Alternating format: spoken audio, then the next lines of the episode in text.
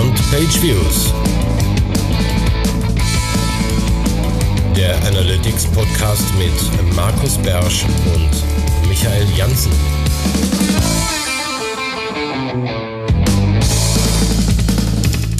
Herzlich willkommen zur neuesten Ausgabe von Beyond Page Views. Hier ist Michael Jansen und ich sitze gerade in Chiang Mai.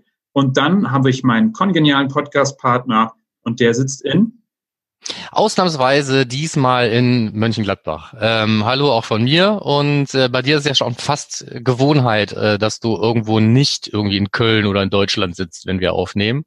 Insofern äh, wird das hier langsam zur, zur Normalität. Aber ja. was nicht unbedingt normal ist, wenn gleich in letzter Zeit häufiger vorgekommen ist, wir haben schon wieder einen Gast. Genau, wir haben, genau, wir haben heute die Benedette Hohns äh, bei uns sozusagen im virtuellen Studio dabei. Benedette, kannst du dich mal kurz vorstellen? Ja, hallo zusammen. Ich freue mich sehr, dass ich heute von euch äh, die Einladung erhalten habe und äh, dass ich mich nachher mit euch äh, über Data Studio unterhalten kann. Genau, da hat Benedetta auch schon gleich äh, vorgegriffen. Unser Thema, unser Ding des Monats ist Data Studio und Dashboards. Kein Problem, Benedette. Äh, genau, aber bevor es dann geht, machen wir erstmal äh, Housekeeping. Und zwar haben wir eine Verlosung, da warst du äh, federführend, Markus. Genau, ich habe die ähm, Einsendungen, die wir per E-Mail bekommen haben, wie in der letzten Folge gewünscht, zum Thema Rheinwerk-Konferenz. Ich muss dahin und warum. Ähm, äh, wie es sich gehört bei, äh, wie heißt der Laden hier, random.org, genau, ja, ähm, ähm, die Liste randomisiert und gewonnen hat der Tobias. Herzlichen Glückwunsch. Du kriegst noch eine Mail von uns mit allen weiteren Infos und äh, du bist dann dabei mit deinem Freiticket auf der Rheinwerk-Konferenz und dann sehen wir uns am 16. Mai. Genau, am 16. Mai Rheinwerk-Konferenz in Köln.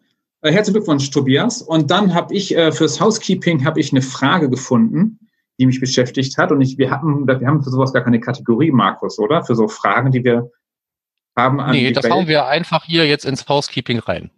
Genau. Und zwar hatte ich bei einem Kunden, da habe ich, äh, da läuft Google Analytics mit schön eingerichteten Zielvorhaben. Und dann haben die jetzt für Google Ads, was ja eher dein Thema ist, Markus, haben die jetzt ein eigenes Konto für Display angelegt. Hm? Und da habe ich dann, sollte ich dann mit dem Tech Manager die äh, Transaktion als Conversion anlegen und äh, auswerten. Habe ich gesagt, naja, kann ich einfach von Google Analytics dies, äh, die Transaktion und Ziel einfach synchronisieren. Und dann sagten die, nein, das darf nicht, sagt Google, weil die Conversions dann nicht richtig gesynkt werden. Weil wenn man das in zwei Google-Konten reinspielt, dann kann sich AdWords oder Google Ads nicht entscheiden, welches die richtige Transaktion ist oder so, oder welche die richtige Conversion ist. Weißt du darüber mehr, Markus, oder den Hintergrund?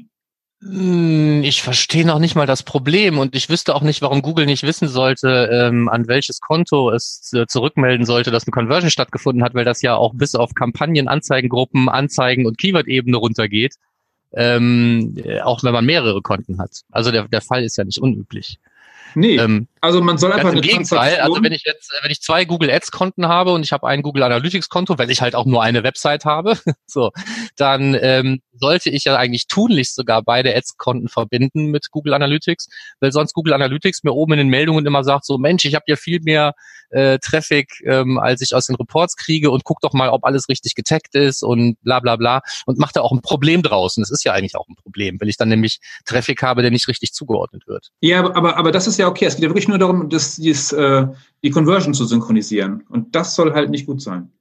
Ja, also ich hatte genau so einen Fall eigentlich mittlerweile auch ähm, Display und Suche, getrennte Konten, warum auch immer, weil es aus verschiedenen Kostenstellen bezahlt wurde oder sowas. Und äh, da hat das einwandfrei funktioniert mit der Zuordnung der Conversions. Insofern. Okay, falls jemand da was weiß, also ich habe noch mal Dienstag ein Telefonat mit Google, der Kunde hat mich dazu mit eingeladen. Da erzählt mir von Google genau, warum das sein soll, weil ich habe es auch nicht verstanden. Vielleicht kann jemand von euch das noch schneller mir sagen, warum das sein könnte, weil ich fand es merkwürdig. So, und das war meine Frage. Vielleicht kann jemand beantworten. Gibt dann noch einen Preis. Irgendwas gibt's dann. Preise haben wir immer gerne. Einfach per E-Mail. Lustigerweise hatte ich ja. auch eine Frage. Und dann habe ich die auch gleich dazu geschrieben. Ja. Und, ähm, das hatte sich auch mehr oder weniger, das ist eine Frage, die sich so auf Facebook ergeben hat, im, äh, im, im Dialog in so einer Gruppe. Ähm, äh, vermehrt kommt es wohl vor, dass die Leute Traffic finden von googleads.g.doubleclick.net als Referrer und wundern sich, wo der herkommt, wenn man selber keine Werbung macht, keine Anzeigen schaltet und äh, kein AdSense auf der Seite hat und überhaupt gar nichts und trotzdem hat man irgendwie so ein, so ein, so ein Google Ads Traffic und fragt sich, wo der herkommt. Und ähm, unsere beste Erklärung war bisher, ähm, dass es daran liegt, dass es ja im AdSense-Programm diese Linkblöcke gibt. Ne? Hat man schon mal gesehen irgendwo. Da werden dann einzelne Begriffe, die kann man dann anklicken, sehen mehr oder weniger mal wie die Navigation von der Website aus. Und äh, wenn man draufklickt, landet man auf einer Suchergebnisseite. Auf der Suchergebnisseite sind natürlich Anzeigen, sind aber auch organische Treffer. Und wenn jemand auf einen dieser organischen Treffer klickt, wenn man jetzt für eins dieser Keywords wie Kredit ohne Schufa oder sowas organisch rankt, dann ähm, kriegt man darüber eben äh, Referrer-Traffic, der eigentlich aus einer Komponente kommt, die irgendwie was mit AdSense zu tun hat und deswegen dieser komische Referrer. Sprich, ähm, also wenn man dahinter guckt, ist es ja eigentlich organischer Traffic, müsste also eigentlich nicht im Verweistopf landen, sondern ist eigentlich organischer Traffic, nur halt auf einer Suchergebnisseite, die nicht direkt äh, die gleiche ist, die wir alle sehen, wenn wir, äh, wenn wir google.de oder google.com aufrufen. Ist das soweit klar erklärt zumindest, das Problem? Ja, ja. Ist schon fast ein Fundstück. Ist schon fast ein Fundstück, ja. Oder ist, ist ähm, noch eine Frage von dir? Ja, die Frage ist, wie würdet ihr damit umgehen? Also ich bin jetzt tatsächlich hingegangen und habe, ähm, ich habe ja diese Verweisanalyse auf analytrix.de, äh, wer es noch nicht weiß, ähm, wo man Verweistraffic halt ähm, auf bestimmte ähm, Komponenten wie ähm, Suchmaschinentraffic, Conversion-Diebe, Spam und so weiter untersuchen kann. Und ich bin jetzt tatsächlich hingegangen und habe dieses Google Ads.g.doubleclick.net als ähm, nicht auswertbare Pseudo-Suchmaschine klassifiziert, einfach um darauf hinzuweisen, dass der Traffic, der der da aufschlägt, eigentlich organischer Traffic ist. Und wenn man hingeht und äh, baut sich irgendwelche Filter oder macht da was mit einem Custom Task, um, äh, um das zu korrigieren, dann kann man meines Erachtens durchaus valide darüber nachdenken, das auch als organischen Traffic einzustufen. Ja. Und ähm, die Frage ist, wie seht ihr das da draußen denn? Also ist das jetzt organischer Traffic oder ist das Verweistraffic oder ist es scheißegal? Ich meine, manchmal sind es ja auch wirklich nur, weiß ich nicht, 0,2 Prozent des Traffics. Da ähm, ist es, manchmal ist es das nicht wert, darüber nachzudenken, einen Filter für zu bauen. Aber ich sag mal, der Purist ähm, würde das wahrscheinlich tun. Und ich würde jetzt auch dazu tendieren. Also ich habe das mal nachgeguckt, auch mal mehreren Properties. Ähm, ich habe das auch teilweise. Und das sind eben auch alles Domains, die nichts mit Google AdWords, AdSense oder irgendwelchen anderen Werbeprogrammen oder sowas zu tun haben. Das wird genau dieser Fall sein. Ja, also ich glaube, wenn du, wenn du mich fragst, würde ich sagen, ich würde so Organic Search machen, aber halt ganz klar dann als Google Ads kennzeichnen. Also schon die, die Quelle lassen und nicht auf Google so, sondern tatsächlich dann auf Google Ads zu packen. Mhm, genau. Oder dass ich dann weiß, so auch tatsächlich irgendwie AdSense Linkblock da reinschreiben oder was auch immer. Ja, ja. das ist irgendwie ähm, so. Aber es ist, es ist eigentlich es ist organischer Traffic. Es kommt halt nur von einer anderen Suchergebnisseite. Ja, und Bernadette, ja, und deine Da Meinung? würde mich interessieren, wie ist eure Meinung? Und deswegen ist das hier ähm, im Housekeeping gelandet und nicht in den Fundstücken. Genau. Und Bernadette, was meinst du? Äh, das hört sich für mich gut an, was der Markus vorgeschlagen hat. okay.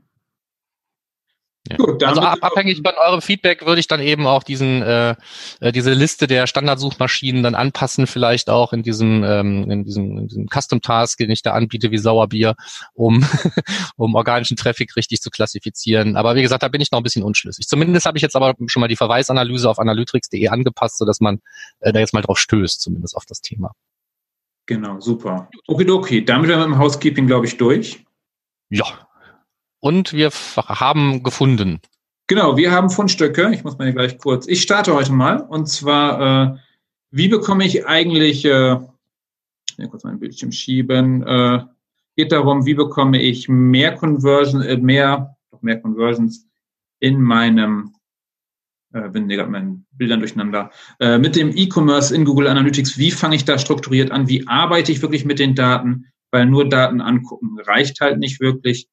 Und darum hatte Supermetrics einen Artikel dazu geschrieben, dauert auch nur acht Minuten, den zu lesen, sagt Supermetrics, wie ich das eigentlich mache. Also erstmal die wichtigen Metriken identifizieren, die für mich überhaupt wichtig sind für Conversions und dann langsam durchgehen und nach unten langsam vorarbeiten und analysieren, was brauche ich eigentlich, damit mal so ein bisschen Struktur reinkommt und man wegkommt beim Analytics vom nur Zahlen angucken und mal wirklich in die Aktion kommt mal was macht und überlegt, wie kann ich damit besser umgehen.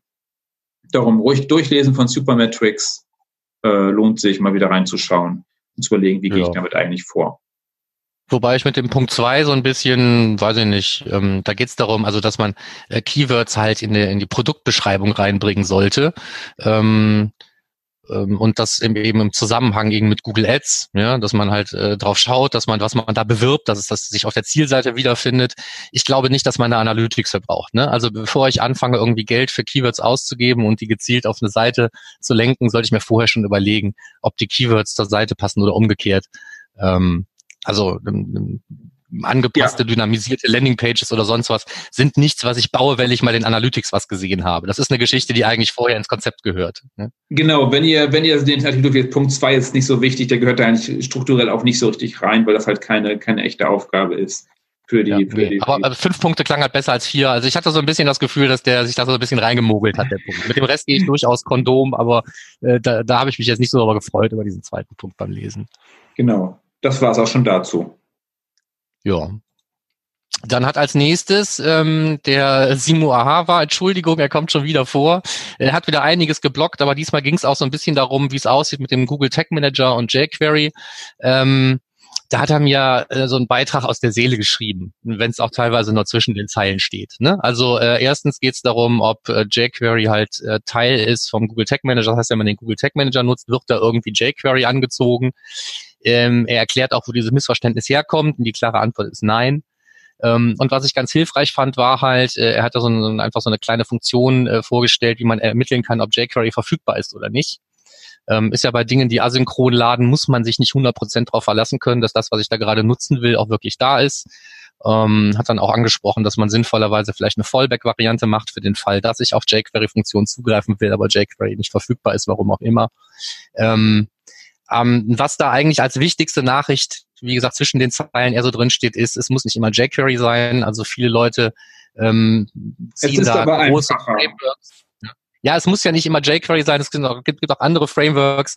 Es ist aber immer so, dass ich mir vielleicht für drei, vier Funktionsaufrufe, die ich wirklich brauche, da jede Menge Overhead einlade auf meine Website und im Zuge halt der Optimierung.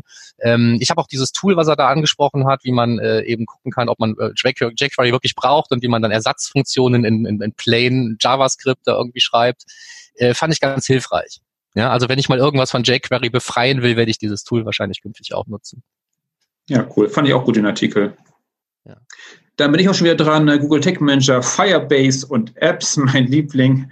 Äh, gerade App-Tracking ist ja mit Firebase und Google Tech Manager halt äh, nicht ganz so einfach. Und ein Grund, warum es nicht so einfach ist, ist, dass es eine extrem große Challenge ist, äh, das Tracking zu analysieren. Weil normalerweise ist es ja so, wenn wir auf einer normalen Website haben, haben wir den Tech Assistant oder ähnliches und können genau gucken, wenn irgendwas an Analytics geschickt wird.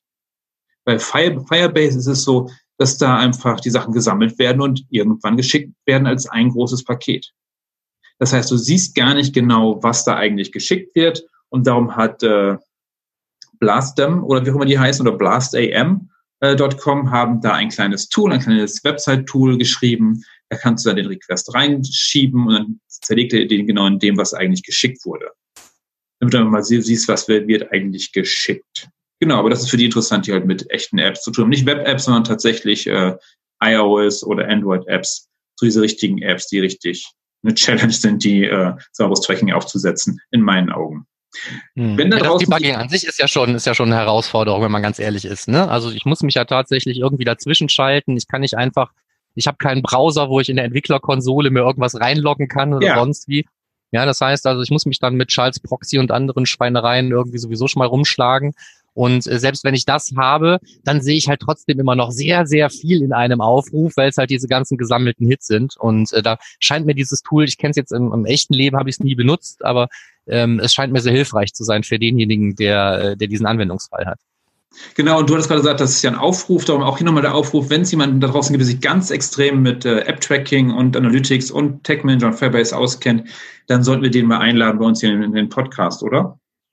Ja, unbedingt. Bewirb dich. Ja, weil, weil ich, ich kenne halt echt wenige. Wenn ich gefragt werde, hey, wen kennst du denn, wer so richtig deep in App-Tracking drin ist mit Analytics und so und Firebase und so, oh, puh, schwierig.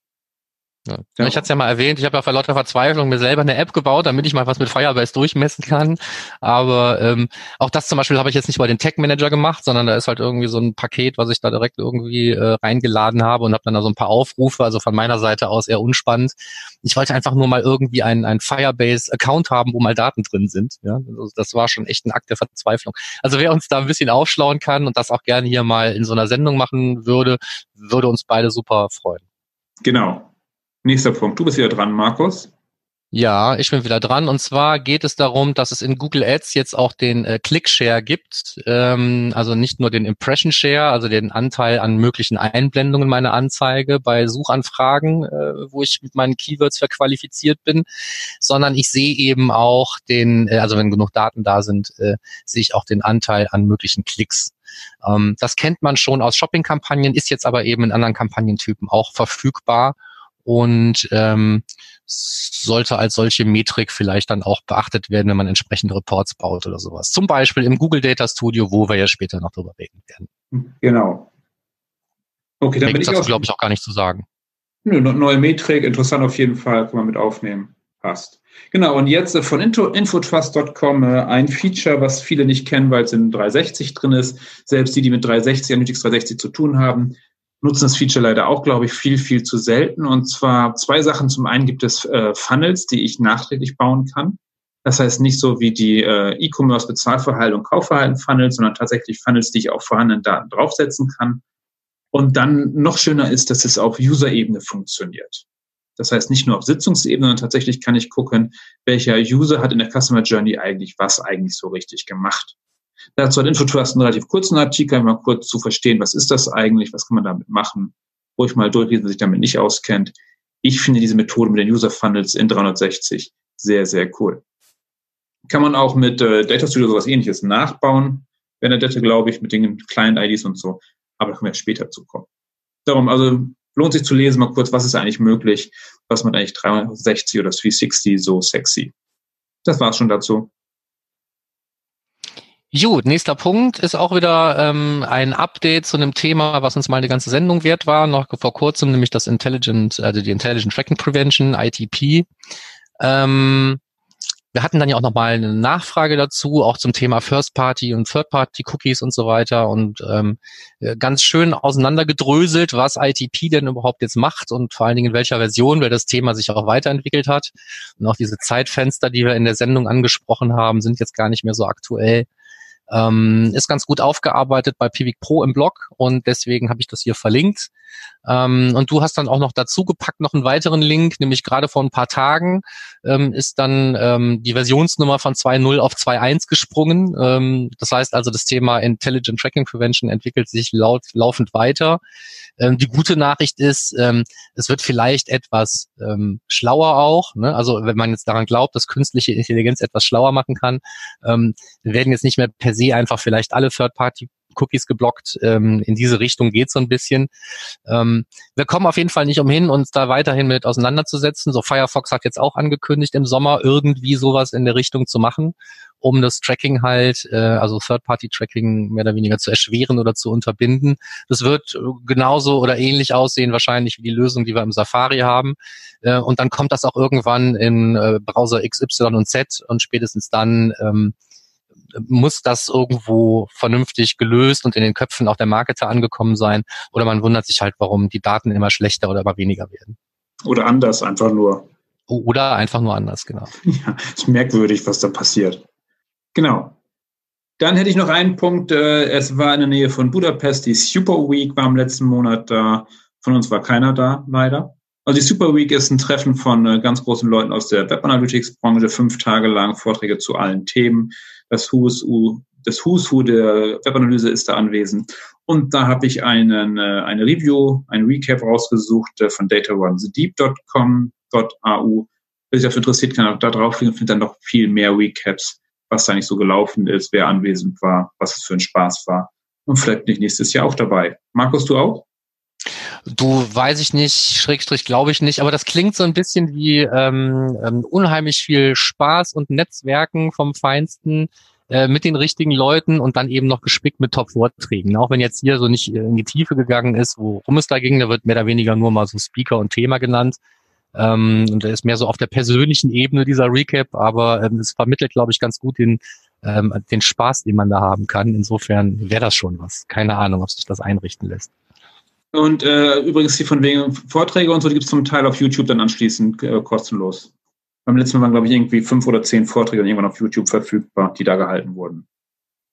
Hm, ja, guter Tipp. Vielleicht mal nach Superweek YouTube. Genau. So.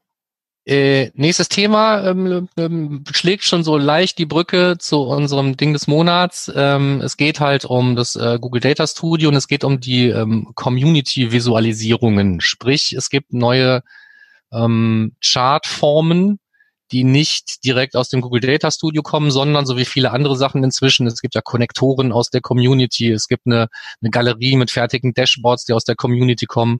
Und jetzt gibt's eben auch erste Diagrammformen, die aus der Community kommen. Das Ganze ist noch in so einer Developer Preview und ähm, man muss im Prinzip ähm, mit zur Not sogar irgendwie im Quelltext rumwühlen von, äh, also sogar im gerenderten Quelltext rumwühlen von, äh, von, von, von einem Report, um rauszufinden, wie man das Ding selber nutzen kann. Ähm, ich habe das zum Beispiel auch mit einem von diesen Dingern, es gibt so ein Kalenderelement, habe ich sogar erfolglos versucht und weiß noch nicht mal warum. Also ich sag mal Support uh, und sowas, das ist alles noch ein bisschen weit weg. Ja, ähm, aber ähm, ja, das war aber auch nur so ein Schnellschuss, sag ich mal. Ne? Ähm, äh, aber im Großen und Ganzen geht das halt in eine Richtung, die ich ganz angenehm finde. Ich meine, man kann jetzt von so einem Sunburst-Chart halten, was man will, aber für ähm, in bestimmten Fällen kann ich mir vorstellen, dass man damit ganz toll, äh, wenn man sehen will, wie sich einzelne Segmente wieder in andere Segmente unterteilen, also so Stichwort explorative Datenanalyse, ist so ein Sunburst-Chart vielleicht manchmal gar nicht so verkehrt.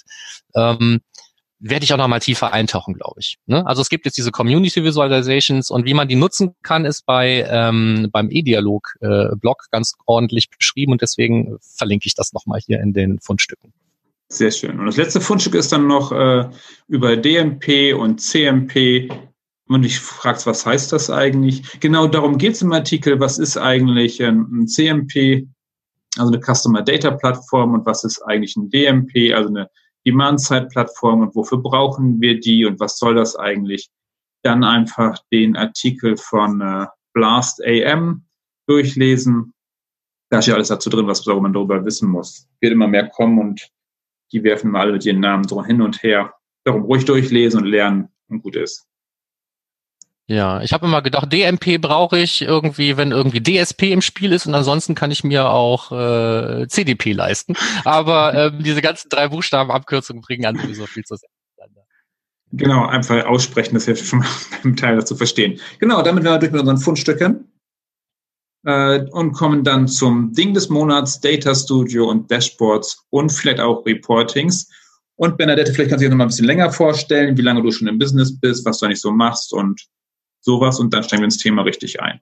Bernadette, du hast das Wort.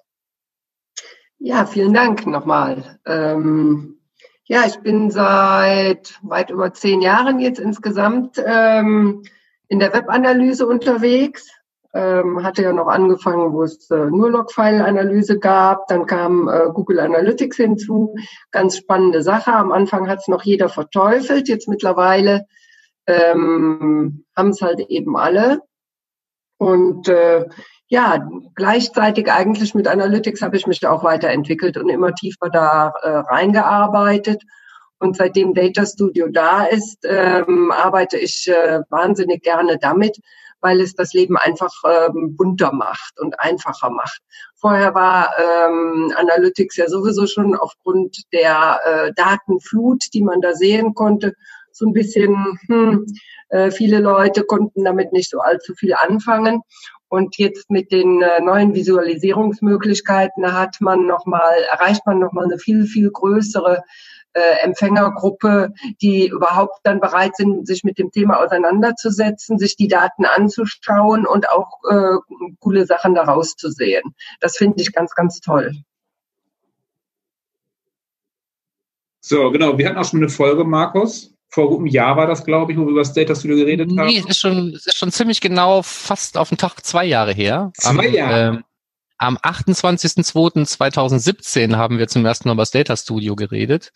Wow. Und ähm, ich habe da nochmal unsere, unsere Show Notes nochmal durchgeguckt. Also wir hatten da eben auch schon ähm, so ein paar Wünsche an die Weiterentwicklung. Ne? Wir waren äh, zwar ganz glücklich, dass man es jetzt irgendwie auch bis auf weiteres ähm, wahrscheinlich kostenfrei nutzen kann. Und da war gerade diese fünf Report-Grenze war irgendwie gefallen. Das heißt, es wurde jetzt schon irgendwas interessanter aber ähm, sowas ähm, Flexibilität angeht, ähm, Einsatzmöglichkeiten, gerade wenn man jetzt mit mehr als einer Datenquelle arbeitet und vor allen Dingen Stabilität, das waren damals noch so unsere Hauptkritikpunkte. Ähm, ja. ne? Also ja. ich kann mich entsinnen, dass ich, ich da erinnere mich Google Sheets und äh, Google und so weiter. Ja? So, äh, also es war nicht alles Gold, was glänzte im Google Data Studio, aber nichtsdestotrotz haben wir dem Thema ja damals schon eine ganze Sendung gewidmet und äh, glauben ja auch daran, dass ähm, dass es da irgendwie oder haben daran geglaubt, dass es weitergeht. Und siehe da, ähm, ich habe mir das, das Changelog nochmal angeguckt.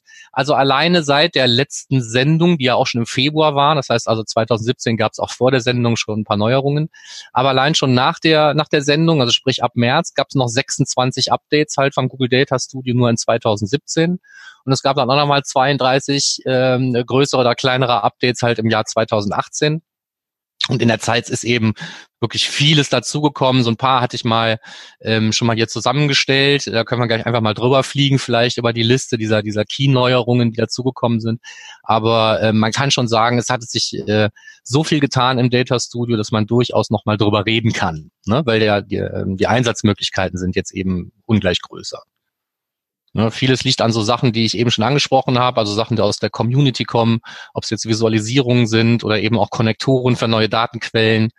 Ähm, da gibt es viele Tool-Anbieter, die sind jetzt gerade dabei oder haben schon irgendwo ihre Tool-Daten ähm, eben über einen, über einen nativen Connector da jetzt bereitgestellt. Ich muss also nicht hingehen und muss mir, was weiß ich, meine Systrix-Daten erst in Google Sheet ziehen, um die dann aus dem Google Sheet wieder irgendwie ins Data Studio reinfriemeln zu können und sowas. Darum geht's eigentlich bei diesen Konnektoren, die dazugekommen sind ähm, jede Menge Konnektoren, die ich für Geld kaufen kann, noch äh, über Supermetrics sind inzwischen dazugekommen. Das war damals auch noch kein Thema, als wir über das Data Studio geredet haben. Insofern ähm, hat sich da eben sowohl auf funktionaler Ebene als auch auf der Ebene der Datenquellen, die ich nutzen kann und ähm, wie ich mit den Daten arbeiten kann, sprich irgendwie Data Blending, also das Zusammenführen von verschiedenen Datenquellen und so weiter, hat sich unheimlich viel getan in der Zeit. Ja, und wenn man dann eben auch noch jemanden äh, in die Sendung holen kann, wie die Bernadette, die da tatsächlich mitarbeitet, nicht so wie wir, wir reden ja immer viel drüber, aber so unheimlich viel mit Data Studio tun, tun wir ja eigentlich gar nicht, wenn wir ganz ehrlich sind, ähm, dann ist das nochmal eine Sendung wert, dachte ich. Genau, hervorragend. Bernadette, wie ist das denn bei dir, wenn du da äh, dich mit Data Studio und Kunden beschäftigst? Wie startest du da? Also wissen die, was sie da erwartet oder was sie brauchen?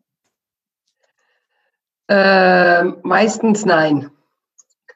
Ähm, viele Kunden ähm, haben einfach ähm, ja ein bisschen was falsch Voreinstellungen erstmal, die, was sie auf jeden Fall ganz toll finden. Ich äh, zeige denen oftmals das Tool, äh, weil ich davon überzeugt bin, dass man äh, da viel besser in die Materie reinkommt. Und die sind dann einfach erstmal total begeistert, weil viele Bildchen. Viele Bildchen finden die immer ganz toll. An Bildchen kann man ganz viel sehen. Und ähm, dann ist aber die Frage, man muss die richtigen Bildchen nehmen. Und ähm, ich muss dann, äh, bevor ich ähm, mit der eigentlichen Erstellung des ähm, Reportings beginne, muss ich vorher ganz viele Abklärungsarbeiten ähm, ähm, vornehmen und äh, mit dem Kunden viele Sachen klären. Das ist den meisten nicht bewusst. Die sind immer der Meinung, naja, da kann man mal eben gerade ein Reporting machen. Dieses mal eben gerade, das äh, funktioniert aber nicht so. Also ähm, man ähm, so ein, so ein Reporting ähm, entfaltet halt eben ähm, den, den meisten Effekt, wenn man das zuschneidet auf den Empfänger. Und dafür muss man dann mal anfangen, Fragen zu klären. Ja, wer ist denn überhaupt der Empfänger? Auf welchem Level befindet sich dieser? Ähm, und, und wie viel versteht der? was braucht der für ein Dashboard?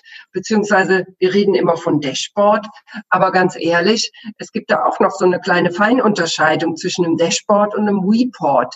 Ähm, sowas, das muss halt eben alles geklärt werden. Was braucht er? Braucht er halt eben so einen ähm, Überblick? äh, ein Dashboard oder braucht er einen, einen umfangreicheren Report, wo er selber noch äh, viele Möglichkeiten äh, hat, äh, mit Filtern äh, die Sachen einzustellen. Ich muss fragen, wie sind denn überhaupt die Ziele des Dashboards? Was willst du damit erreichen? Was sind die Ziele des Unternehmens? Und das sind dann schon unangenehmere Fragen, wo man merkt, die Leute winden sich und am liebsten hätten sie gerne, dass ich denen die Fragen beantworte. Aber ähm, ja, da, da muss man halt eben zusammenarbeiten und äh, da muss der Kunde auch so ein bisschen Hirnschmalz noch da reinstecken, um halt eben nachher tatsächlich den Report oder das Dashboard ähm, entwerfen zu können, was den auch weiterbringt. Tatsächlich, ja, der Anfang, wenn wir nochmal zurückdenken, das sind die schönen Bildchen, die der Kunde schön findet, die helfen auch aber äh, die müssen schon mit den richtigen Informationen gefüllt werden. Genau. Man also braucht ganz, ganz, ganz kurz mal, mal zwischen. Ich habe das letztens wieder gehabt, dass ein, dass ein Kunde kam und der hat sich selber mit Data Studio was gebaut und äh, dann passten halt die Zahlen nicht so richtig zusammen. Weil ich finde halt wichtig, wichtig ist halt für Data Studio auch, dass man erstmal weiß, was bedeuten die Zahlen eigentlich in Analytics. Dass ich nicht die falschen Dimensionen und Metriken zusammenschmeiße und, und merkwürdige Zahlen zurückbekomme. Das ist übrigens äh, dieser Kunde äh, oder solch ein Kunde, wie du ihn gerade beschrieben hast. Äh, ich kenne ihn ja jetzt nicht, aber das ist so der Horror schlechthin.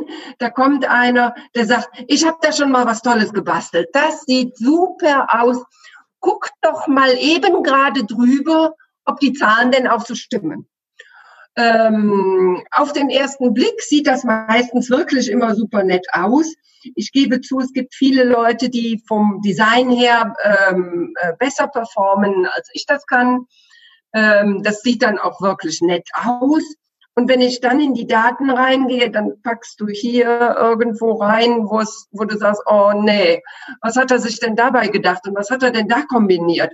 Da, das passt ja gar nicht, das stimmt ja nicht und das nicht und das hat er vergessen. Und dann ist das im Endeffekt viel, viel mehr Arbeit, so eine ähm, Ruine wieder aufzubauen, als wenn man sich vernünftig vorher zusammengesetzt hätte und man hätte abgeklärt, was brauchst du, was willst du, was ist das äh, Ziel von diesem Dashboard und ich baue dir das ganz frei. Hinzu kommt natürlich noch die persönliche Enttäuschung, wenn ich sage, ja, das sieht zwar nett aus, aber sorry, die Daten, das, das stimmt, das passt gar nicht. War aber gut gemeint. Ja, genau, aber da kommt ja immer noch so eine persönliche Note dazu. Ja. Aber das ist, glaube ich, auch ein Spagat, den man ja oft hat. Ne? Also ähm, äh, wie viel Vorbereitungszeit steckst du rein, bevor man jetzt die ersten Linien rauf oder runter gehen sieht oder die ersten Charts irgendwie zeigen kann? Ähm, versus, ähm, ja, du baust einfach alles vor, was du für sinnvoll hältst und dann wird nachher darüber geredet und dann schmeißt man nachher die eine Hälfte weg und baut die andere neu. Ähm, man muss ja mal irgendwie einen, Anfang finden, sowohl als auch irgendwie so einen Mittelweg. Blöd ist halt, wenn jemand sich gedacht hat, naja, ähm, ich lasse jetzt hier nicht einen Dienstleister irgendwas vorbauen, sondern ich gehe jetzt selber halt in Vorleistung und baue da unheimlich viel, dann kann man sich in so einem Tool ja dann auch schön verlieren. Ne? Und also gerade auf so einer Design-Ebene oder so, da kann man sehr viel Zeit rein versenken, sich Gedanken darüber zu machen, wie kann ich das jetzt hier noch äh, attraktiver gestalten und so weiter. Ähm, da, da kommt man dann eben äh, schnell, glaube ich, so als, als, als Normalanwender in Anführungsstrichen an den Punkt, ähm, wo man denkt, dass Tool alleine wird mir schon eine Lösung nachher irgendwie liefern. Ne? Also ähm, zu, zu Tools allgemein, es gibt ja da so einen, so einen schlauen Spruch, ähm, ähm, wenn man nur einen Hammer hat, sieht irgendwann jedes Problem aus wie ein Nagel. Ne? Ähm, also viele Sachen, die, glaube ich, heute im Data Studio gelöst werden, äh, da würde ein benutzerdefinierter Report in Analytics reichen oder auch die Dashboard-Funktionen in Analytics, die ja auch jetzt so ganz gruselig wie früher gar nicht mehr sind. Ne? Also viele einfache Dashboards würde man vielleicht einfacher da bauen, als jetzt noch mit dem Data Studio. Was, wo, was sagst du gerade? Ich habe da. Ich sag mal, also, ähm, die, die aller einfachsten Sachen, habe ich gesagt, könnte man vielleicht sogar lieber in Analytics selber bauen. Nein. Ähm, Nein. Kann man nicht, sagst du? Nee, bist du völlig dagegen? Das sind, das sind überhaupt keine Dashboards. Also das ist, da bin ich, äh, haben uns Benedetta und ich jetzt schon mal ordentlich gestritten, noch ein bisschen. Die gehen gar nicht. Ein Dashboard hat für mich immer einen Zeitvergleich und zwar einer, der voreingestellt ist, der wichtig ist und oder irgendwie eine Kampagnendauer oder irgendwas und die Dashboards ist immer die Zeit, die du oben einstellst. Also die finde ich die Hölle, die eingebaut. Darum, ich glaube, die sind auch inzwischen schon so schön versteckt, damit man die einfach nicht findet. Darum, ich halte von, von denen, von denen halte ich gar nichts. So. Null. Ja, ich muss auch gestehen, ich, bin, ich benutze diese, äh, diese Dashboard-Funktion von Analytics eigentlich so gut wie nie, aber, aber benutzerdefinierte Reports benutze ich schon sehr häufig. Das heißt also, viele Sachen kann man über benutzerdefinierte Reports ganz gut abbilden. Das auf jeden ohne Fall, jetzt, das auf jeden ohne Fall. Jetzt ein drittes Tool irgendwie auszuweichen, ne? weil ich sag mal, äh, so schön Data Studio ist, es bringt ja immer dann äh, neue Komplexität in die IT-Landschaft, sage ich ja. mal ganz vorsichtig. Ja. Ja. Dann nochmal ganz kurz, nochmal ganz kurz von wegen äh, Benutzer für die Reports, wer 360 oder 360 von Analytics, da gibt's äh, die erweiterte Analyse, die ist extrem cool. Aber hat halt nicht jeder, äh, das nochmal kurz als Ergänzung zu Data Studio sonstigen. So, zurück zum Thema Data Studio, würde ich sagen. Also Dashboards, also ganz Dashboards in Analytics, die eingebauten, die sind nicht wirklich sinnvoll.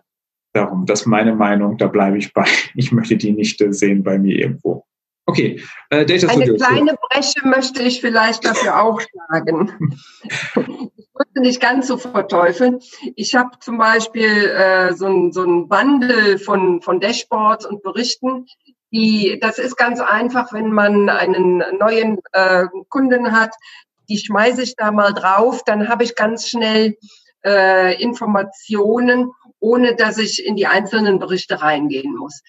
Das ist aber nur für einen Kurzüberblick tatsächlich. Ne? Ja, das dient dann ja schon fast eher einem Audit von einem von von so einem Konto als äh, dem der der regelmäßigen Übersicht. Genau. Ja. Ja gut, also spätestens da, dann haben wir uns wenigstens dafür gerettet. Ne? So und alles andere machen wir dann jetzt schön im Data Studio. Äh, das ist ja auch richtig so. Ne? Also ich habe eben ganz andere Möglichkeiten, da mit Daten zu arbeiten. Ich habe jede Menge ähm, äh, Diagrammformen, auch ohne diese neuen ähm, Community-Visualisierungen habe ich ja Diagrammformen ohne Ende. Ähm, also daran scheitert es ja eigentlich nicht. Mhm. Also früher ist es ja eher so an Kleinigkeiten gescheitert. Ähm, äh, um, um, jetzt nochmal auf diese, diese Liste der Änderungen zu kommen, die sich so in den letzten zwei Jahren ergeben haben. Klar sind irgendwie äh, Diagrammtypen dazugekommen und äh, auch irgendwie Contentformen, die ich da hinzupacken kann. Ich kann plötzlich mit externem Content arbeiten, ich kann URLs einbetten, ich kann da YouTube-Videos draufpacken. Äh, am Anfang konnte ich nicht mal einen Link machen und so. Aber eine der, der wesentlichsten Neuerungen äh, oder der meistgefragtesten Features war ja, hatten wir eben im Vorfeld schon mal drüber geredet, vor, bevor wir aufgezeichnet haben, erstaunlicherweise halt die Möglichkeit aus diesen tollen, interaktiven, ähm, filterbaren Reports und Dashboards, die ich da bauen kann im Data Studio, wieder sowas Langweiliges machen zu können wie ein PDF, weil es auf Management-Ebene sonst halt überhaupt kein Buy-in gibt für dieses Feature. Die brauchen Man halt muss es ja abspeichern können, den Bericht. Man muss es ja abspeichern können. Und deswegen ähm, ist da irgendwann im Oktober dieses PDF-Feature hinzugekommen und ich habe so ein bisschen den Eindruck, als hätte das mit den größten Boost gegeben, was die äh, Evangelisierung zum Thema Data Studio angegangen ist. Ne? Wenn ich da jetzt eben dann sagen kann, okay, ich baue das jetzt hier damit und äh, A, B und C kriegen halt ihren PDF-Report. Der sieht dann auch noch schön aus, ist dann halt nur nicht mehr interaktiv. Bernadette, wie war das in der Praxis bei dir oder wie ist das in der Praxis mit PDF-Reports? Sind die beliebt? Ähm, also tatsächlich, ich meine, ich hatte ja äh, einen ganz guten Draht auch ähm, äh, zu Google und die Mary Pishi, die ist da für Data Studio zuständig. Da hatte ich ja damals auch die Zertifizierung gemacht. Und äh, die hatte ganz klar ähm, anfangs vehement äh, verteidigt, ähm, PDF-Exporte zu ermöglichen, also nicht zu ermöglichen, weil Verstehe. sie sagte, nein, das ist halt eben ein interaktiver Report und die Leute sollen damit arbeiten und die sollen halt eben nicht so einen Schubladenreport generieren. Und äh, ja gut, äh, man hat sich dann gebeugt, weil so viele Anfragen danach kamen. Aber das war nicht der ursprüngliche Intent von, von Google gewesen. Ja. Na, und äh, tatsächlich, ich habe auch ein paar Anfragen darüber gehabt, äh, die ähm, dieses Dokument als äh, PDF-Export haben möchten. Ähm, ganz einfach, weil es an die höhere Ebene regelmäßig mit Hilfe einer E-Mail reported werden muss muss. Und ansonsten kann man das in Data Studio einstellen, dass es regelmäßig verschickt wird oder nur ausdrucken kann? Das geht nicht. Okay. Nein, nein. Wenigstens das nicht. nein, nein, das okay. musst du schon, schon ja. was ändern. Ich, ich wollte schon gerade sagen, spart, spart Bäume, aber da das ja nicht ausgedruckt wird, spart nicht mehr Bäume. Okay. Nee, aber, aber das ist, es tut schon so ein bisschen weh, wenn das ein Killer-Feature ist. Ne? Also am Anfang haben wir uns ja eher schwer getan mit so Sachen wie äh, äh, weiß ich nicht, dass ich Feldbezeichnungen nicht ordentlich ändern kann, ne, so dass ich aus aus äh, Geht jetzt äh, Abschlüsse für Zielvorhaben 39 oder sowas einfach mal Bestellungen machen kann oder sonstige Geschichten. Ähm, da musste man dann mit berechneten Feldern arbeiten und sonstigen Workarounds. Ähm, auch sowas wie, weiß ich nicht, Umbrüche waren ein echtes Problem. Dann musste man dann irgendwie äh, äh Diagramme und, und, und, und, und Spalten wieder länger ziehen und sonst irgendwie sich dann Wolf formatieren. Das ist einfach alles viel besser geworden. Ne? Und auch so Dinge wie ähm, Pivot-Tabellen, ne, die man so aus Excel halt gewohnt äh, ist, die waren anfangs gar nicht da, die gehen jetzt und jetzt gehen auch mal mehr als eine oder mehr als drei oder sowas inzwischen, glaube ich, sogar ähm, in, in, in einem Bericht. Ähm, Data Blending war so ein Meilenstein, ne, dass ich also wirklich äh, Daten aus mehreren Datenquellen miteinander kombinieren kann. Äh, ging vorher natürlich auch, aber immer halt über Umwege wie Google Sheets oder sonst irgendwas. Oder ich musste die schon voraggregieren und dann über den äh, SQL-Connector oder sonst irgendwo herholen. Ähm, das ist alles schon, ähm, ja, äh, das sind alles Dinge, die ähm, die seit äh, dieser ersten Sendung von vor zwei Jahren alle dazugekommen sind und die da mit drauf eingezahlt haben, ähm, dass, dass es wirklich ein sehr, sehr nützliches Tool geworden ist. Also irgendjemand von euch beiden hat sich hier getraut, sowas reinzuschreiben wie Data Studio nähert sich mit großen Schritten den großen Playern von BI-Visualisierungen wie Tableau. Ich weiß nicht, ob nicht. das, das, ich ob das das Ob war das, ich. Ja, das ist ja, das ist vielleicht eine sehr vollmundige Aussage, wenngleich ich jetzt in Tableau auch nicht so super zu Hause bin. Ähm, wahrscheinlich ist der Abstand schon noch größer, als wir das vielleicht einschätzen können. Aber wenn es darum geht, also um Reporting und Dashboarding, äh, mag das stimmen. Ne? Äh, äh, Tableau, vielleicht werfe ich da mal kurz ein. Tableau kommt von der anderen Seite her. Tableau kommt ja von der BI-Seite her und ähm, die ähm, haben immer darauf abgezielt, mit riesengroßen Datenmengen zu arbeiten. Das ist natürlich immer noch den Hauptfeld. Die sind, äh, ich war vor einigen Monaten nochmal auf einer äh, Schulung bei denen gewesen. Die sind noch gar in meinen Augen jetzt, in meinen persönlichen Augen noch gar nicht so auf ähm, die Marketing-Ecke äh, ausgerichtet und auf Analytics. Da tun die sich noch schwer mit und das ist halt eben der große Pluspunkt von ähm, Data Studio, dass die aus dieser Richtung kommen und die breiten sich in die andere Richtung immer weiter aus. Wenn du mal bedenkst, welche Datenquellen du jetzt alle schon dafür anzapfen kannst, ähm, das ist schon eine Menge und das ist kostenlos. Hm, ja, das ist einer der Hauptunterschiede wahrscheinlich. Ah. Ne? Also ähm, klar. Ich, ich glaube halt nur, dass in, in Tableau halt noch ganz viel steckt ähm, in Bereichen, die halt wenig jetzt äh, mit reinem Reporting oder sowas zu tun haben. Und ja. da sind natürlich schon noch Stärken drin und die, äh, und, und die ähm, rechtfertigen auch den Preisunterschied von teuer zu kostenlos. Ähm, aber äh, ich gebe dir recht, also ich glaube, Tableau ist hier und da auch einfach im Einsatz und macht da Dinge, die man genauso gut wahrscheinlich im Data Studio inzwischen schon machen kann würde mich nicht wundern. Also viele, viele Tools werden ja äh, und, und unter Wert genutzt. ja, und Tableau gehört vermutlich, und wenn es auch nur aus historischen Gründen ist, wahrscheinlich auch dazu. Ja. Bernadette, sag mal kurz, äh, was mich interessiert ist, was sind deine drei am meisten benutzten Diagramme im Data Studio? Oder wenn nicht am meisten, das wäre ja schon wieder eine, äh, müsstest du jetzt ja nachmessen und nachzählen, die, die du am, am, am liebsten benutzt? Äh, Verlaufsdiagramme.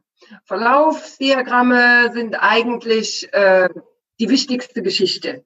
Und äh, zwar nutze ich die auch immer in Kombination, ein Verlaufsdiagramm über den aktuellen Auswertungszeitraum, ähm, wobei ich da immer zum Beispiel wochenweise nehme. Viele möchten gerne den letzten Monat haben, aber zum Vergleich ist es tatsächlich besser, ähm, einen vier Wochen Vergleich zu nehmen. Dann hat man immer dann das auch visuell auf einen Blick kann man das besser sehen. Der Montag wird mit dem Montag verglichen. Ja, aber die Buchhaltung macht das ja anders, sagen die dann. Dem Donnerstag. Ja, ja. Ne, genau. Und dann zusätzlich halt eben das, was auch super geht in Data Studio, ähm, einen Verlauf, äh, Verlauf über einen längeren Zeitraum, zum Beispiel über ein Jahr oder, oder zwei Jahre, so dass man halt eben auch noch die besonderen Spitzen sehen kann oder die saisonalen Schwankungen. So hat man einen viel, viel besseren äh, Vergleichsüberblick in mehrere Richtungen. Mhm. Das ist so mein, meine, mein, mein Top-Favorit. Ähm, sehr, sehr gerne nutze ich auch Heatmaps, ähm, wo man auch sehr schnell halt eben ähm, Ausreißer und Besonderheiten erkennen kann.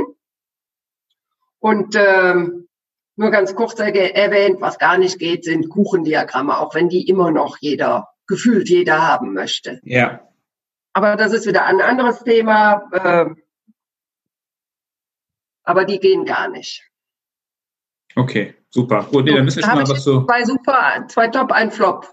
Ja, passt ja. Und, und, äh, und, und welche Daten verknüpfst du am meisten? Ist es nur Google Analytics oder nimmst du noch andere Daten mit rein? Ähm, Analytics und die Search-Konsole sind tatsächlich die Daten, die ich am meisten benutze.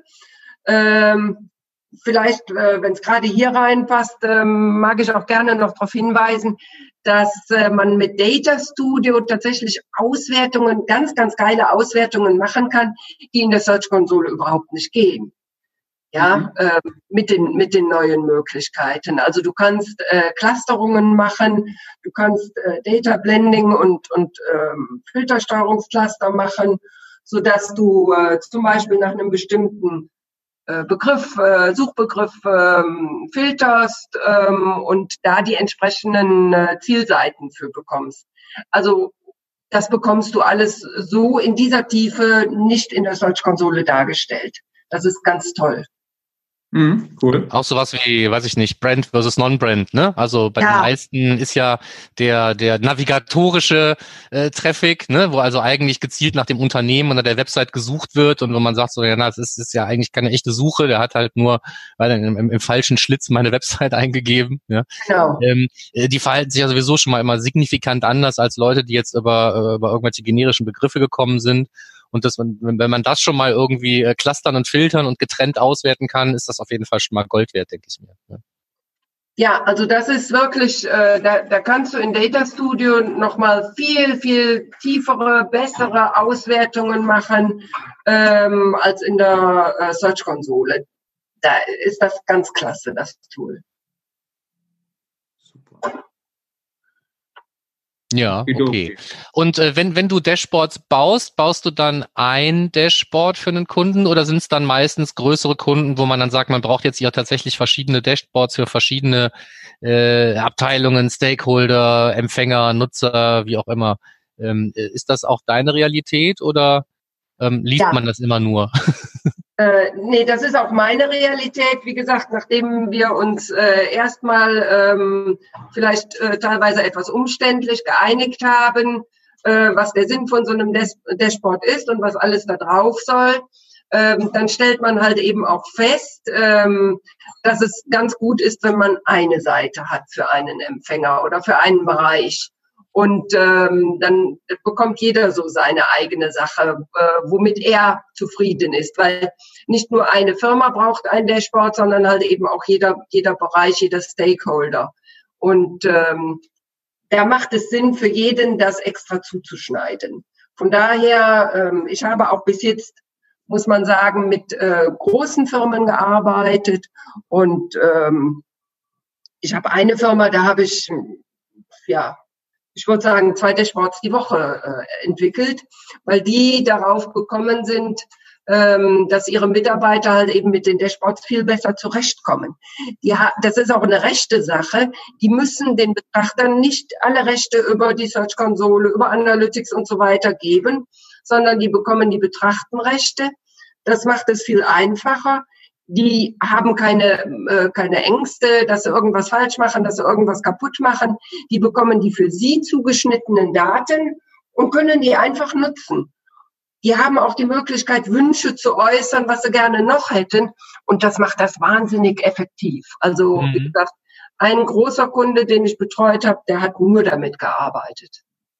Ja, okay. Dann hat das aber wahrscheinlich auch, ähm, also auch, auch dann in, in deinem Alltag sind dann so Sachen wie diese Diagramm-Interaktionsfilter, die dazugekommen sind, ne, dass ich also mehr oder weniger durch Klicks hier einzelne Segmente an- und abwählen kann und dass überhaupt äh, diese Interaktivität, die das Data Studio ja versus eines PDFs durchaus auszeichnet, ähm, ähm, äh, dass ich irgendwo hinklicken kann, um, um ein Stück weit doch wieder reinzugucken, woher kommen jetzt diese Daten, also ihr Stichwort Drilldown, ne? dass ich zwar genau. ähm, in die Herkunft von irgendwelchen oder Details von Daten reinschauen kann, ohne dass ich mich jetzt ähm, ja in sowas wie Google Analytics oder sonst irgendwas verliere. Das gehört dann ja wahrscheinlich auch zu den Dingen, die dann da relativ aufwendig äh, im Vorfeld abgestimmt werden müssen. Also man muss im Prinzip ja klären, wenn ich jetzt hier draufklicke, was will ich denn jetzt sehen? Ne? Will ich diese Detaildimension sehen oder jene?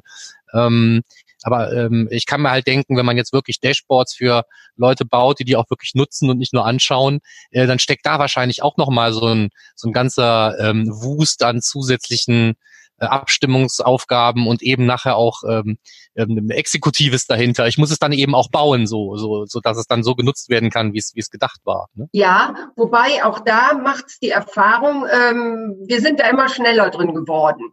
Äh, die Abstimmungen, die, die funktionierten besser. Die hatten tatsächlich ein Formular, wo die Empfänger äh, eingeben mussten, was ist der Sinn des Dashboards, was will ich sehen, was brauche ich an Daten.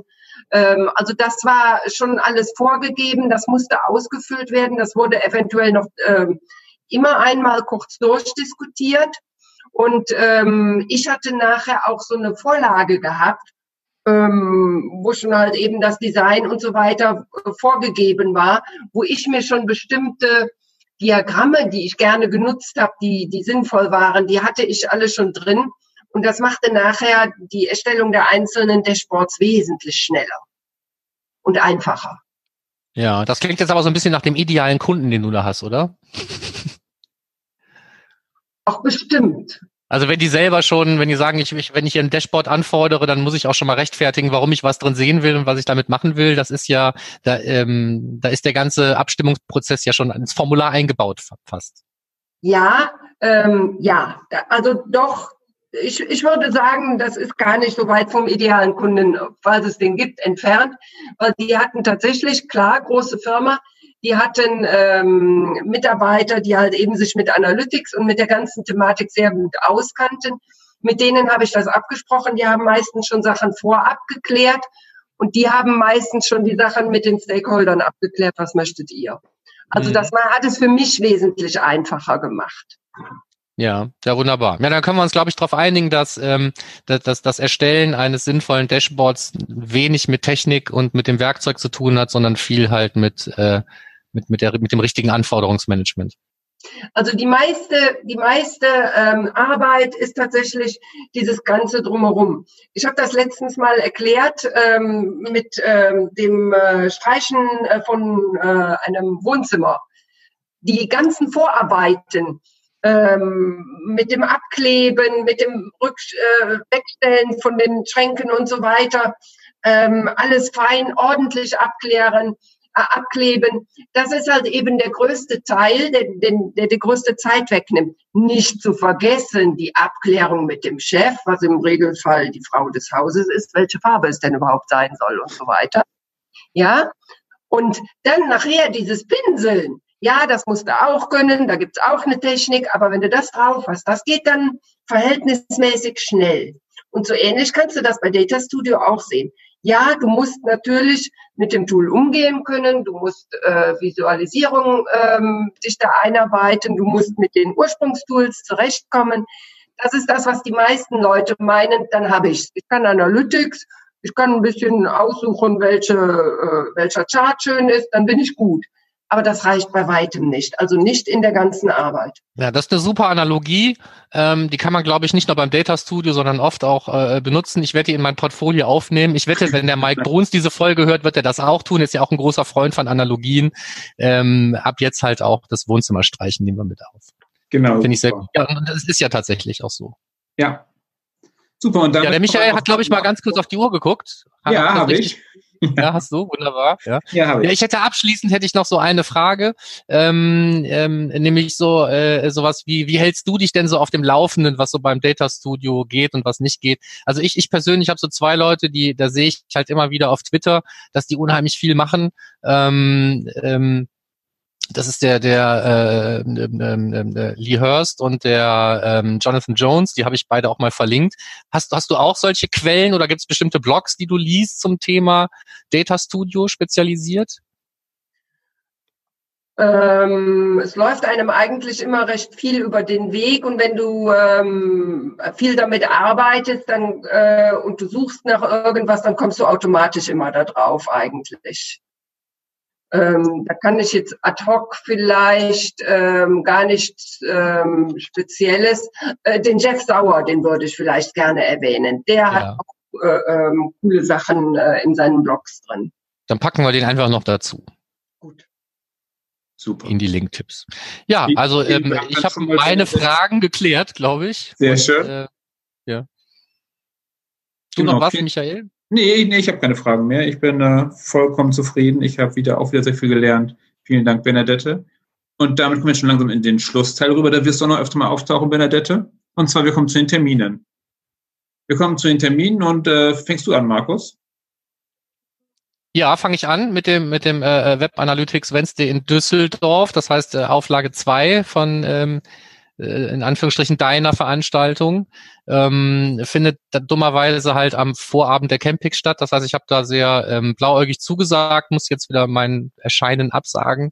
Ähm, man kann sich halt nicht zerschneiden, hilft nichts. Aber es wird bestimmt sehr geil und du hast auch, glaube ich, ganz tolle Vorträge diesmal dabei. Ja, und Bernadette kann sich zerschneiden nämlich. Bernadette, die ist nämlich beim Web Analytics Wednesday mit, mit dem Data Studio Vortrag und dann auch anschließend auf der Campix, Markus. Bernadette ja. kann sich zerschneiden. Ja, aber ich, ich habe ich hab, äh, ich habe äh, Verbindlichkeiten am Vorhaben. Genau. Nee, Bernadette ist da und äh, Tom Albi ist da. Tom Albi zu äh, Ehrungen und Währungen der Webanalyse. Freut mich super, dass er vorbeikommt. Extra aus Hamburg kommt er vorbei. Bin ja. Hätte mich auch gefreut, finde ich ein bisschen blöd, dass ich nicht da bin, aber kann man nichts machen. Wir, wir, ja, aber so jetzt die nächsten drei Monate sind so voller Termine. Wir versuchen das eventuell zu streamen. Dann müssen wir mit dem äh, Martin von äh, Zipgate abklären und mit Tom und mit Bernadette, ob wir es eventuell nicht live auf ihrem Kanal streamen. Dann könntest du es auch nochmal sehen. Oder zumindest aufzeichnen, wie auch immer. Genau. So, nächster Termin. Nächster Termin ist das UMWS Barcamp, auch eine Veranstaltung von mir, so ein Zufall, am 26.04.2019. Da seid ihr beide wahrscheinlich anwesend. Also noch gibt es keine Karten, aber ich gehe davon aus, dass ihr beiden kommen werdet. Markus, du auch? Ja, ja also ich, ich, ich plane es durchaus, würde auch was einreichen wollen. Also Genau, es ist ein Barcamp, da kann jeder was einreichen am Morgen wieder. Wir haben genügend Platz. Äh, wir haben, glaube ich, diesmal Platz für, ich weiß nicht, 50 Sessions, 60 Sessions. Wir haben genügend Platz, also ruhig was mitbringen. Nächster Punkt wäre dann schon? Ja, die ähm, OMKB in Bielefeld, 5.4. Du bist da. Und ja. wir hatten, glaube ich, auch beim letzten Mal schon drüber kurz gesprochen. Ist noch ein bisschen hin, ist aber eine tolle Konferenz, die ich noch nie besucht habe. Deswegen kann ich da nicht viel zu sagen. Ja, und auch da ist Bernadette als Vortragende dabei kann ich schon mal verraten, aber schon bei Website drauf, äh, auf damit Data Studio. Habe vorhin schon dass Bennett jetzt öfter mal hier für unseren Termin auftauchen wird. Ja, ich war noch nie da. Äh, die hört sich sehr, sehr spannend an, die Konferenz, und äh, tatsächlich freue ich mich auch sehr darauf. Die, die ist super spannend. Das ist echt, für mich ist das, die OMKB ist echt so ein kleiner Hidden Champion.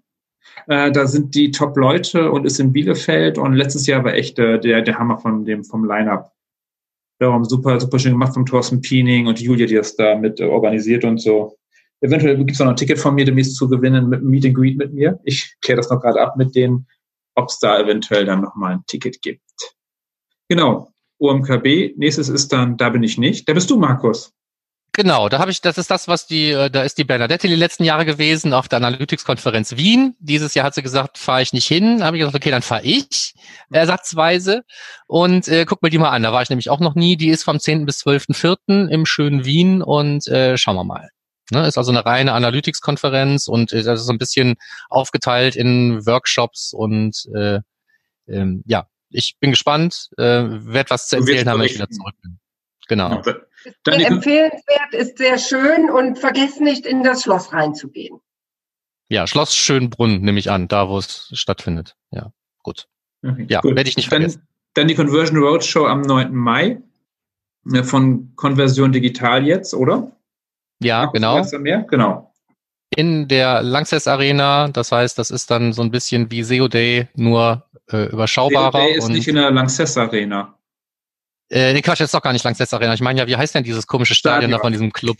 Äh, ja, dieses äh, Stadion-Dings. Ja, das Stadion-Dings heißt das gar nicht Stadion. Ja, das, das Stadion, rein Energiestadion. Soweit ich das weiß. So, also im rein Energiestadion. Und ähm, ähm, da war ich letztes Jahr auch äh, auf der Bühne, da, darf wieder erwarten wiederkommen und ähm, werde da ähm, auch was Nettes erzählen, hat bedingt auch mit Google Analytics dann zu tun. Cool. Dann hätten wir noch die Rheinberg-Konferenz am 16. Mai, haben wir ein Ticket verlost. Äh, Tobi, viel Spaß mit dem Ticket. Da werde ich da sein mit dem Vortrag. Und dann hätten wir noch den letzten Termin. Das äh, Measure Bowling hast du eingetragen am 13. Juni. Ähm, äh, hat ein Jahr Pause gemacht, oder? Wir hatten Pause gemacht, weil ich irgendwo nicht da war, habe ich das nicht veranstaltet. Dieses Mal bin ich, äh, bin ich auch nicht da in Köln. Ich bin in Darmstadt, wird das da vielleicht veranstalten, aber vielleicht wird die Benedette, die weiß noch gar nichts von, vielleicht wird Benedette das leiten in, in Köln. Hat sie schon mal gemacht, glaube vor sechs, sieben, acht Jahren warst du schon mal Leitung, haben uns, glaube ich, das erste Mal gesehen. Äh, die Tage war, war der Termin reingekommen, habe ich gedacht, kann ich ja, wenn ich nicht da bin, für die Benedettas übernehmen. Ja. Aber es gibt ja immer, wie immer in mehreren Städten, äh, immer dann aber zeitgleich, ne? Also am, am genau. andersweise zeitgleich, also am 13. Juni. Und man muss jetzt nicht nach Köln kommen, man kann wahrscheinlich auch in seiner Nähe irgendwie am Measure Bowling teilnehmen. Genau. Es gibt eine Website verlinken, oder? Genau, genau. Es gibt die, die Measure aber die ist noch nicht aktuell. Da habe ich noch nicht verlinkt, da ist noch nichts ja. aktuelles. Da verlinken wir die nicht, aber es gibt eine Website. Intern. Es ist intern, äh, steht der Termin schon fest, weil das ist immer zeitgleich in allen Orten. Ja. Also 13. Juni ähm, ähm, Bohlen und ähm, Genau, für, für diejenigen aus Darmstadt und, und, und, Umgebung können sich schon mal schon mal vorbereiten. Ich werde das wahrscheinlich da machen. Beknackte T-Shirts anziehen und so. Also das gleiche wie immer. Du weißt Bescheid. Genau, das war's auch schon für heute. Ja. Vielen Dank, Bernadette, oh. für deine Anwesenheit, für dein Wissen, dass du das geteilt hast. Ja, danke für den Blick aus der Praxis auf unser jetzt dann ja als allererstes zum zweiten Mal behandeltes Ding des Monats. Das wird wahrscheinlich nicht das letzte bleiben. Also es gibt ja für die meisten Sachen, wo man vielleicht vor zwei Jahren schon mal drüber geredet hat, Gelegenheit nochmal drüber zu sprechen. Ein Update. Genau, super. Das war's dann von uns hier von mir aus Chiang Mai. Morgen, morgen mache ich mich übrigens auf den Rückweg nach äh, Deutschland. Deutschland heißt das hier, genau. Deutschland heißt es. Ja, aber erst, erst, erst äh, mit dem Zug nach Bangkok, Bangkok noch zwei Tage und dann fliege ich dann nach äh, Düsseldorf und dann mit dem Zug nach Köln endlich. Und mich pünktlich zum Karneval zurück in Köln. Yippie! Okay. Juhu! Das war's, das war's von mir. Ich wünsche euch einen schönen Tag, schönen Abend, wo auch immer ihr gerade seid, was ihr macht. Markus, your turn. Ja, ähm, wie hat es euch gefallen? Lasst es uns wissen. Ähm, gerne, wie immer, halt mit ähm, iTunes-Bewertung, ich werde äh, jetzt langsam müde, das äh, bewegt sich irgendwie nichts, keine Ahnung. Also, weiß nicht, warum man uns bei iTunes nicht bewerten kann. Macht das doch bitte. Ähm, liked unsere Facebook-Seite, schreibt uns gerne Kommentare halt wie immer in die Shownotes zu dieser aktuellen Sendung. Ähm, und äh, wenn es irgendetwas gibt, was nicht äh, in einem Kommentarfeld diskutiert werden soll, schickt uns eine Mail an podcast.analytrix.de. Wir freuen uns über Feedback aller Art. Vor allen Dingen auch vielleicht zu den beiden Fragen, die wir am Anfang im Housekeeping gestellt haben, nämlich kennst du irgendwelche Probleme mit einem Analytics und mehreren AdWords-Konten? Wenn ja, äh, lass es uns wissen. Wie gesagt, gerne hier als Kommentar oder E-Mail. Und ähm, mich würde halt äh, interessieren, wie ist eure Meinung zu diesem komischen Link-Block, kostenlosen Google Ads Organic AdSense Traffic Zeugs, wie wollen wir es handhaben und in welchen Kanal gehört's? Ähm, das wären so die konkreten Fragen. Ansonsten halt alles andere auch gerne da stattfinden lassen. Und dann ähm, verabschieden wir uns nochmal alle gemeinsam und danken der Bernadette nochmal für ihre Zeit. Und ähm, ich fand es toll, vielleicht können wir dich zu dem anderen Thema nochmal dazu nehmen, gelegentlich. Ähm, ja, ich würde dann auch schon fast sagen, tschüss und bis nächsten Monat, zu welchem Thema wir uns auch immer dann da unterhalten werden. Ihr dürft jetzt auch nochmal alle tschüssen und dann sind wir durch. Genau, bis dann dann. Ciao. Tschüss, vielen Dank.